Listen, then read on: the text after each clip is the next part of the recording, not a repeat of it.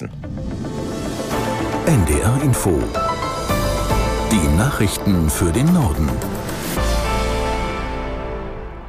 Um 8.30 Uhr mit Klaas Christoffersen. Urlaub ist aktuell wie so vieles deutlich teurer als früher. Trotzdem wollen in diesem Sommer mehr Menschen verreisen als vor Corona. Was die Gründe dafür sind, fasst Janine Artist aus der NDR Nachrichtenredaktion zusammen. Es sieht so aus, dass der Urlaub das Letzte ist, woran gespart wird. Reisen ist die populärste Form des Glücks, sagt das Hamburger Institut für Zukunftsfragen. Die Buchungen liegen laut Deutschem Reiseverband ein Prozent höher als 2019. Wahrscheinlich werden in diesem Jahr mehr Leute mit dem Auto losfahren, denn gerade die Preise für Flüge haben deutlich angezogen. Laut dem Institut für Weltwirtschaft in Kiel kosten Flüge ins europäische Ausland im Durchschnitt gerade 40 Prozent mehr als im letzten Jahr. Es gibt aber auch einige Menschen, die sich gar keine Urlaubsreise leisten können. Aktuellen Umfragen zufolge trifft das auf etwa jeden oder jede fünfte zu. Die Lage in Frankreich scheint sich weiter zu beruhigen. Gut eine Woche nach Beginn der Krawalle hat es Medienberichten zufolge nur noch wenige Festnahmen bei den nächtlichen Unruhen gegeben. Währenddessen versucht Frankreichs Regierung Schlussfolgerungen aus den Geschehnissen zu ziehen. Präsident Macron trifft sich heute mit rund 220 Bürgermeistern.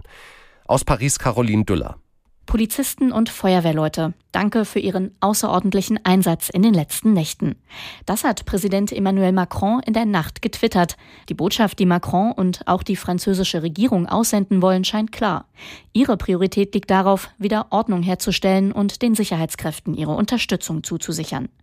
Ähnlich hatte es auch Regierungschefin Elisabeth Born formuliert, nachdem sie sich am späten Montagnachmittag mit Vertretern aller politischen Gruppen getroffen hatte, die im Parlament sitzen.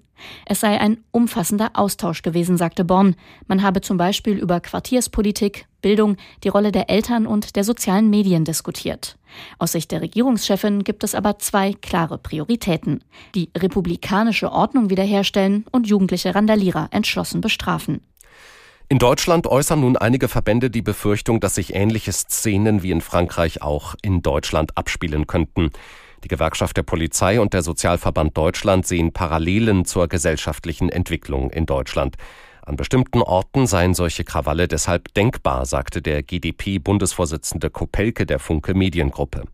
Demokratie, der Staat und dessen Autorität würden immer öfter abgelehnt.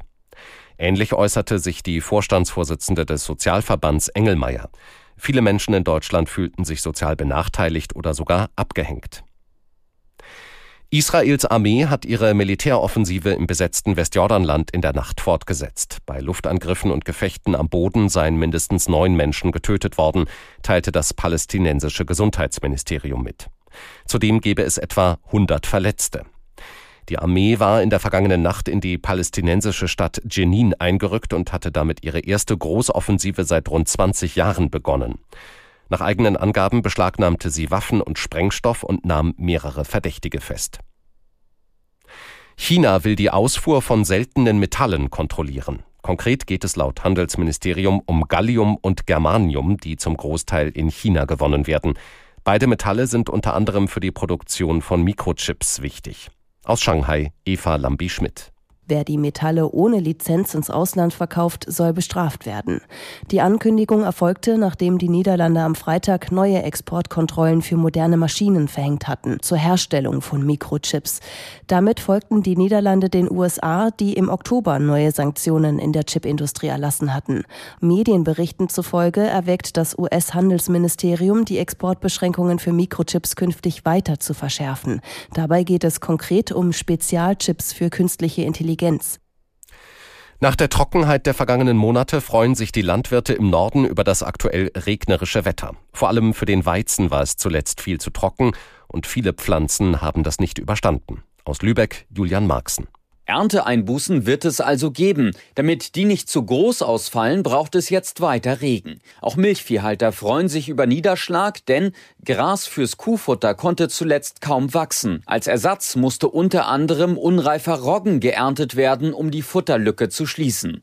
Während der Regen dem Weizen, dem Mais und dem Gras gut tut, kommt er für die Gerste unpassend, denn die soll jetzt geerntet werden. Bauern zögern deshalb laut Landwirtschaftskammer noch etwas und setzen darauf, dass es zum Wochenende wieder sonniger und trockener wird.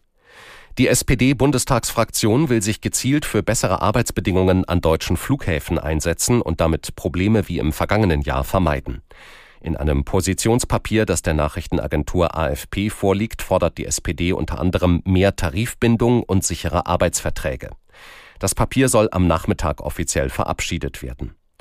Im letzten Sommer war es teils zu erheblichen Wartezeiten an den Flughäfen, zu Flugausfällen und Verspätungen gekommen. Grund war vor allem extremer Personalmangel.